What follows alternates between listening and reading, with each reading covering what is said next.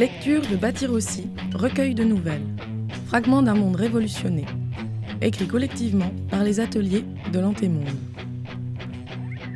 En 2011, les printemps arabes ont ouvert la voie à d'autres révoltes. Un mouvement mondial s'étend, c'est l'Araka. En 2021, les communes libres s'épanouissent sur les ruines du système. Les Arak inventent leur quotidien selon leurs ressources et leurs rêves, bâtissant un monde qui s'espère sans domination, sans exploitation.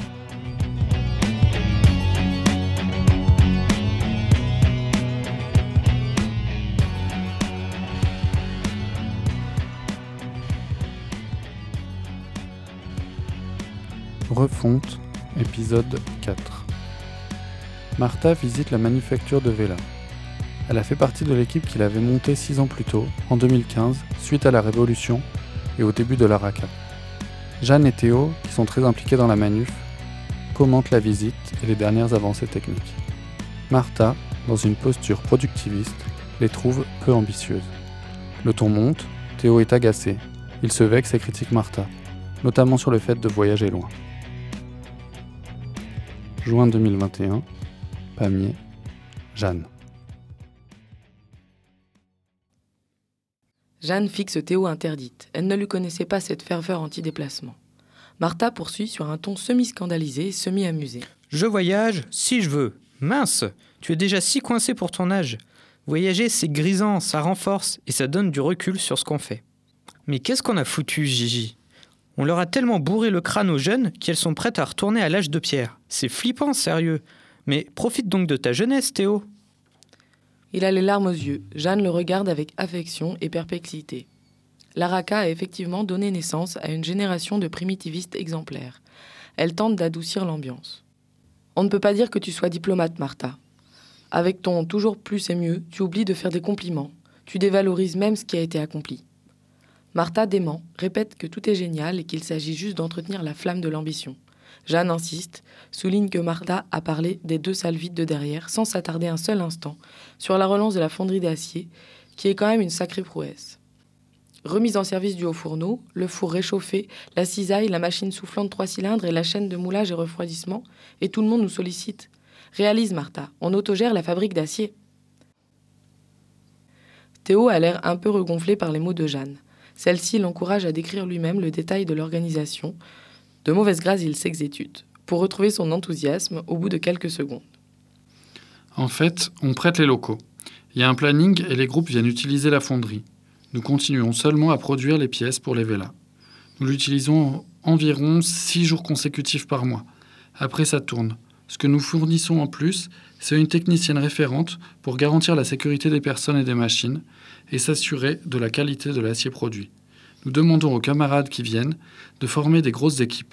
Et ça marche, malgré la technicité. Jeanne évoque ensuite les débats, toujours houleux, sur l'approvisionnement en charbon de bois. La discussion tourne technique et la tension redescend. C'est l'usine de Saverdin qui les fournit toujours, mais elle a dû elle aussi tripler sa production. Comment s'en sortit-elle à Saverdin Pas plus mal qu'à la fonderie.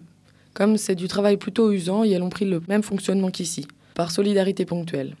Solidarité ponctuelle? Encore un nouveau concept. Elle agite sa casquette comme un éventail dans la chaleur suffocante. Imagine, un quartier de Foix veut lancer un grand chantier de réparation des machines à laver. Yel ont besoin d'une soixantaine de pièces. Yel nous sollicite pour utiliser la fonderie deux jours. Nous leur demandons en échange de l'espace d'aller travailler deux jours à Saverdin, soit dans les fours à bois qui produisent le charbon, soit au bûcheronnage des arbres. Mmh, ouais, plutôt malin. Mais avec ce fonctionnement, la production doit rester limitée. Le turnover empêche une spécialisation efficace. Mais elle lâche rien. Alors qu'elle quitte la fonderie pour entrer dans l'atelier roulement, Jeanne jette un coup d'œil à Théo pour s'assurer qu'il ne remonte pas sur ses grands chevaux. Mais il a l'air calme. Elle répond donc à Martha. Personne n'a très envie de recréer des logiques productivistes par ici. Pas de quoi s'inquiéter de ce côté-là. La débrouille est vraiment ancrée. Par contre, on n'a aucune garantie que la solidarité reste effective durablement, si cette énergie d'entraide se perd, ou si des groupes ne jouent pas le jeu du travail. Souvent, je me demande comment transmettre ce fonctionnement aux générations suivantes. Je veux dire, il faut leur transmettre l'antémonde aussi, pour qu'elles comprennent qu'on ne peut pas se passer de travailler pour les autres. Oui, bah, en Martha, ce serait plutôt votre génération, les individualistes consuméristes. J'ai pas spécialement la sensation que les gens de mon âge soient partis pour vous laisser tomber. Alors, les leçons de morale, Saverdin, c'est une réussite. Et les arbres? Ça n'entraîne pas trop de déforestation? Avec des niveaux de production raisonnables, on entretient plutôt la forêt. Oui, à Saverdin, elles sont obsédées par la déforestation qui a eu lieu au XIXe siècle. Bien sûr, on n'est pas encore là, mais elles l'ont tout le temps en tête. La production ne peut pas augmenter à l'infini. On s'en sort plutôt bien, Martha, je te jure. Vous semblez vivre dans un monde merveilleux, bravo Excusez-moi de ne plus supporter les réunions casse-tête pour fabriquer 20 vélas par semaine, quand on pourrait en vrai en faire 150 pour la même dose d'effort. Martha donne une bourrane dans les côtes de Théo. Elle ne peut pas s'empêcher de grincer encore. Mais ne t'en fais pas, Théo. Tu m'auras pas sur le dos longtemps. Je vais retourner fondre des vis et polir des billes dans ma province. Vous faites encore ça à la tolémerie, Martha? Ne me parle pas de la tolémerie, Gigi. Quel enfer, le boulot le plus chiant du monde. Et tout à la main. Comment faites-vous ici d'ailleurs? Vous avez toujours l'heure de travail obligatoire par semaine? Jeanne répond en pointant silencieusement sa badine en direction d'une machine haute et complexe au fond de la pièce. Martha se rue sur l'engin pour inspecter sa technicité. Nous nous sommes pris la tête pendant six mois, mais la machine à poncer les cages à roulement a été fabriquée. Fini l'enfer. Vois-tu, Martha?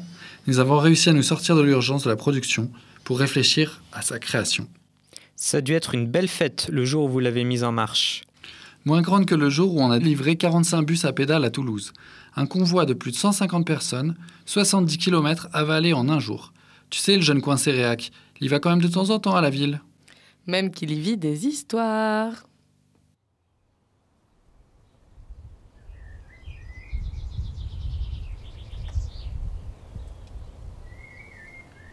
Théo les a quittés après une dernière tirade sur l'antémondisme persistant de la vieille génération. En remontant lentement vers la bicoque de Jeanne, les deux amis en discutent longuement. Ces questions de transmission, de précaution qui se transforment en morale, du traumatisme de l'antémonde qui se répercute par ricochet sur les plus jeunes. Elles ne vivent plus dans les mêmes communautés, mais leur analyse reste proche. Il y a un vrai manque d'énergie. La raca exubérante s'est assagie, et elle se contente de trop peu maintenant. Martha fait une énième allusion à Sevilla, que Jeanne balaye pour poursuivre la discussion entamée. Comment faire le lien avec la nouvelle génération qui n'a pas vécu de ces années folles? Quel ciment pourrait colmater un tel gouffre? Et ce n'est pas comme si votre départ avait aidé. Elle se cale à la fenêtre et se roule une clope tout en poursuivant. L'automne 2018, lorsque vous êtes toutes barrées, ça a été une sorte de traumatisme local. Je me retrouvais seule à maîtriser vraiment les machines, à pouvoir diriger la maintenance. Chaque panne plongeait les autres dans l'impuissance. Le premier hiver, au fil des incidents, tout le monde s'est rendu compte de l'ampleur du travail que notre groupe de féministes avait fourni et de l'importance d'une vraie équipe de maintenance. Au printemps, le moral était complètement dans les chaussettes. Beaucoup s'étaient épuisés à maintenir la cadence des années précédentes.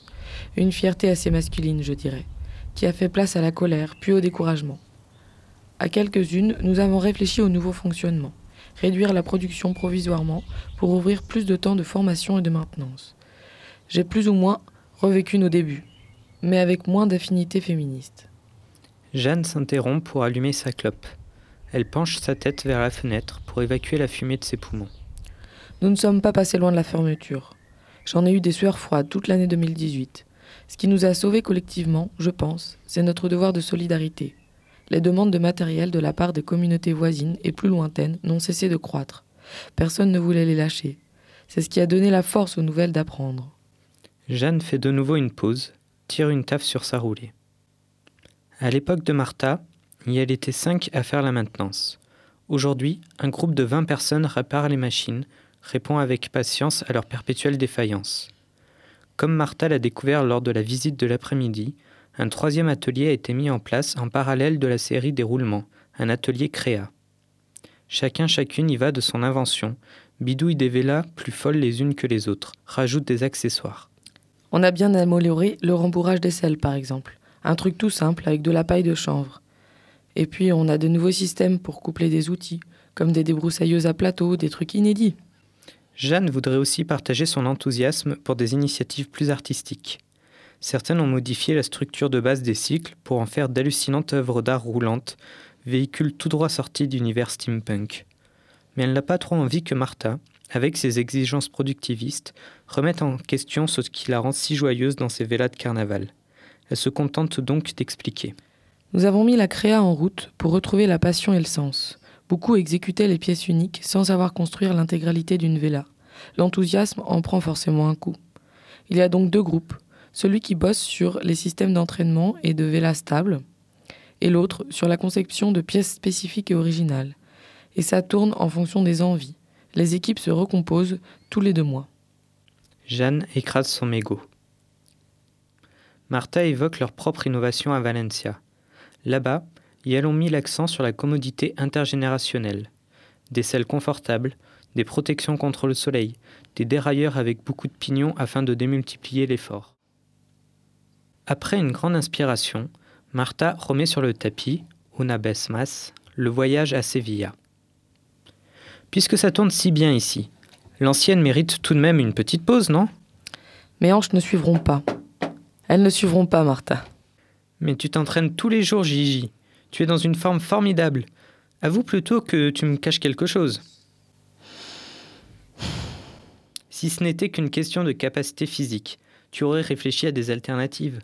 Tu m'aurais déjà proposé de faire la route en tandem ou je sais pas quoi. Quoi Et partir sans Balima? Ma vela supersonique en bambou Non, non, Martha, ma Balima et moi, nous resterons là. Mon cœur est bien ici, je laisse ma place aux jeunes. Des aventures folles, j'en ai déjà plein la tête. Ton cœur est bien ici. C'est bien la première fois que je t'entends dire que ton cœur peut se contenter d'une seule chose. Allez, je ne pensais pas que tu avais changé à ce point-là. Martha a la gorge serrée. Elle se retourne, fait mine de s'en aller. Jeanne attrape son amie par la manche et la serre contre elle. Tu sais bien qu'il n'y a que les idiotes qui ne changent pas. Et aussi les vieilles biques de ton espèce, ma Gigi.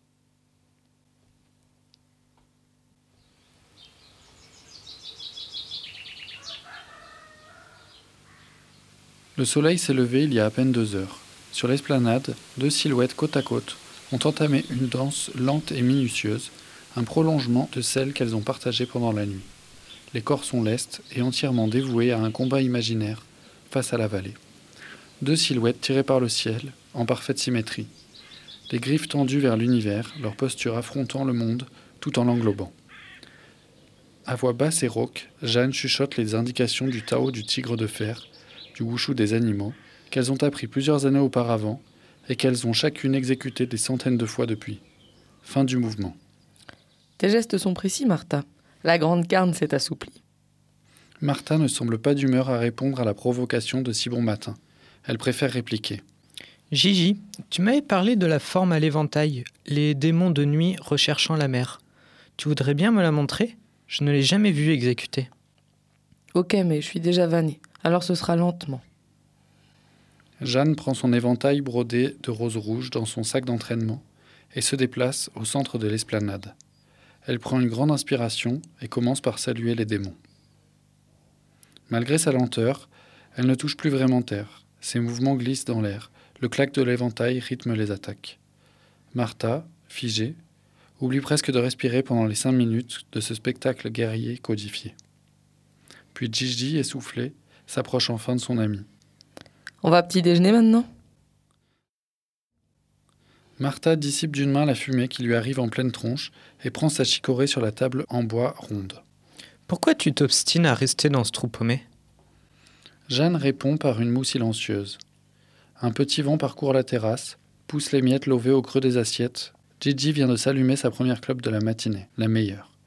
Les deux visages sont irradiés de soleil, mais leurs traits se sont durcis, les yeux perdus dans les collines avoisinantes. Gigi, tu coupes ton tabac à quoi, toi, ce temps-ci?